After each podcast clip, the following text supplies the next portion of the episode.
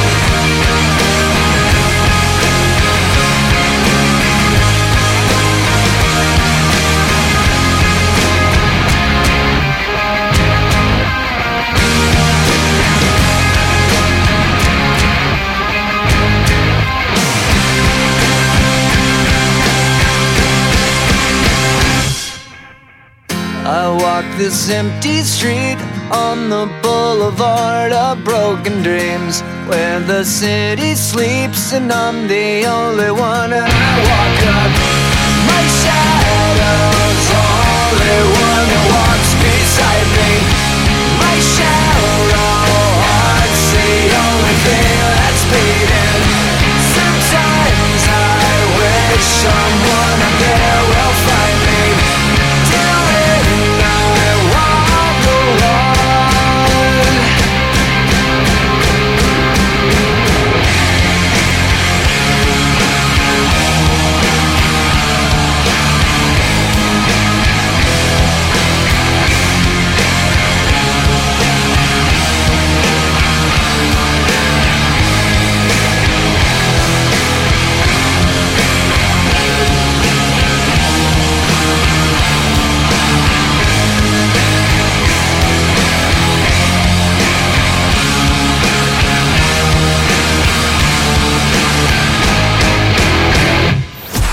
Муз-события. 5 января 1974 года альбом группы Yes Tales from the Topographic Oceans возглавил британский чарт.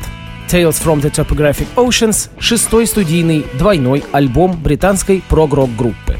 В апреле 1973 года Yes завершили мировой тур в поддержку своего пятого студийного альбома Close to the Edge. К этому времени в состав группы входили вокалист Джон Андерсон, басист Крис Сквайр, гитарист Стив Хау, клавишник Рик Уэйкман и барабанщик Алан Уайт, который заменил Билла Броуфорда годом ранее. Во время остановки в Токио в марте 73-го, во время гастролей, Андерсон в своем гостиничном номере искал тему для произведения крупной формы в виде следующего альбома группы. Он предложил идею двойного концептуального альбома «Хау», который ею заинтересовался. Андерсон описал опыт как волшебный, который оставил нас обоих приободренными в течение многих дней, цитата. Группе потребовалось пять месяцев для аранжировки, репетиций и записи альбома. Место для записи вызвало ряд разногласий в группе. Андерсон и Уэйкман хотели записать альбом в сельской местности. Сквайр и Хау предпочитали Лондон. Уайт же не имел особых предпочтений. Сквайр вспоминал, что в качестве шутки над Андерсоном менеджер группы Брайан Лейн декорировал студию как фермерский двор с картонными деревьями и животными, чтобы сделать вокалиста счастливым. Любопытно, что во время записи диска в смежной студии группа Black Sabbath записывала альбом Sabbath Bloody Sabbath. Двойная пластинка содержит всего четыре композиции, которые поделены на две. В среднем каждая цельная песня звучит примерно по 20 минут. А в эфире Радиовоз отрывок из композиции Dance of Dawn британских Yes. Погнали. Dawn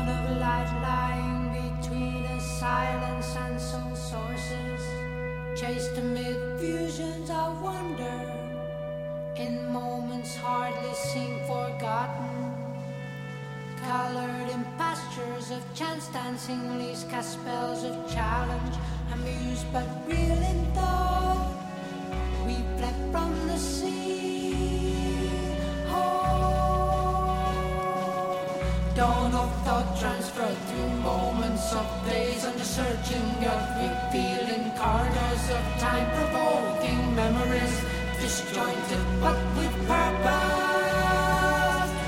Craving penetrations of the links with the self-instructor's sharp and tender love as we took to the air a picture of the stars. Dawn of our power, misused expression has only to teach the best to reveal passion, chasing latent corners, and we dance from the ocean.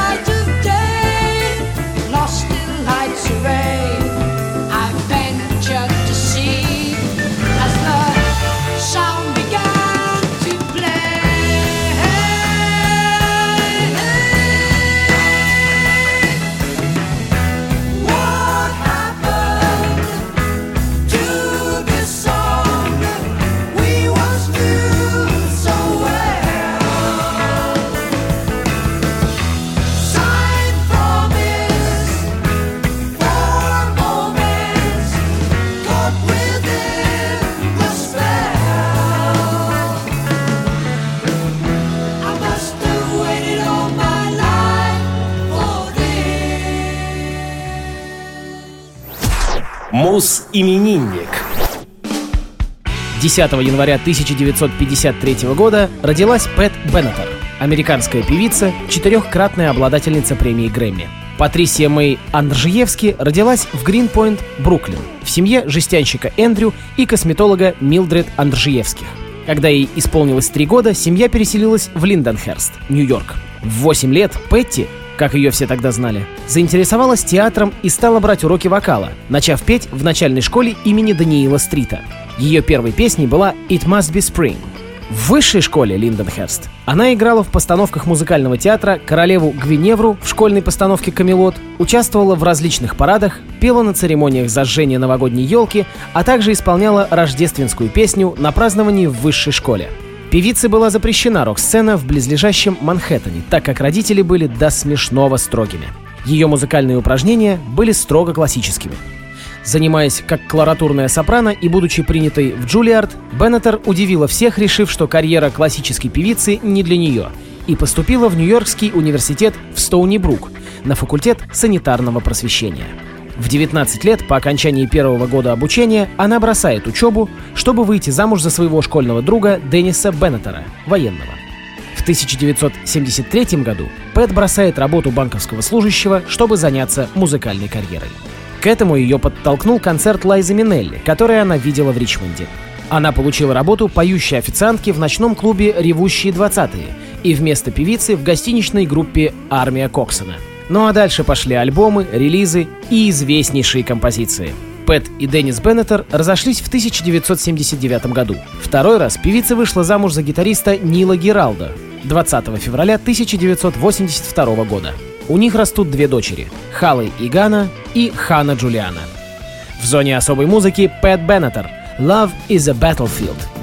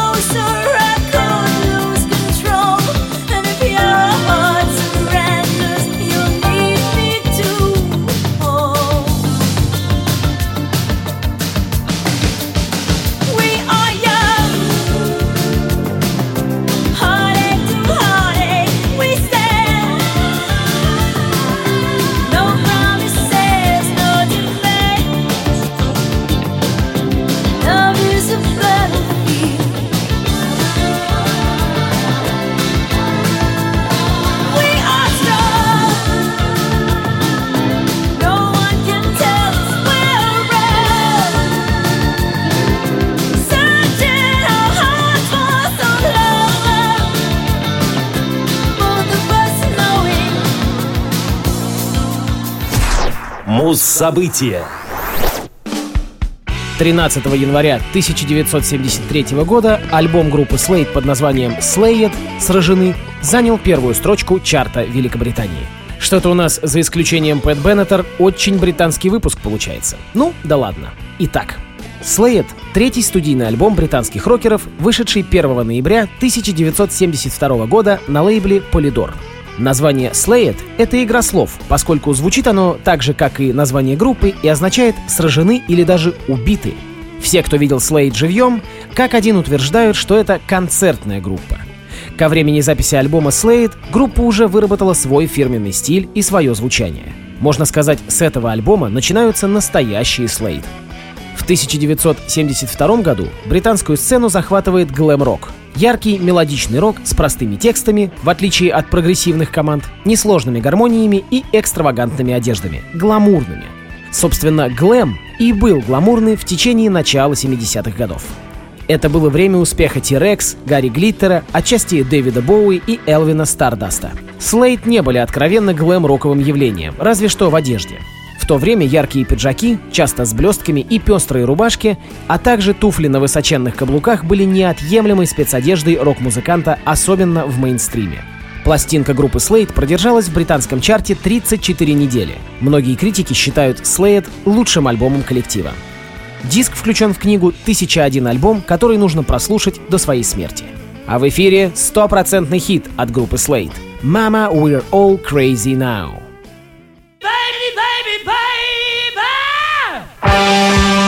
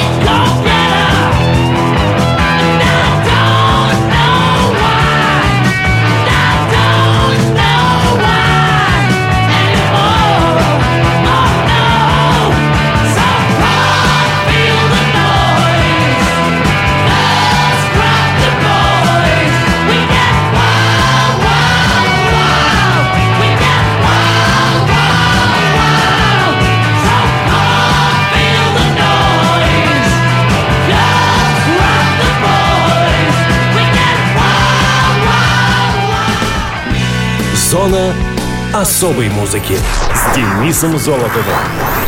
На этом все. С вами был Денис Золотов. Слушайте хорошую музыку на Радио ВОЗ и поздравляю всех со Старым Новым Годом. Пока!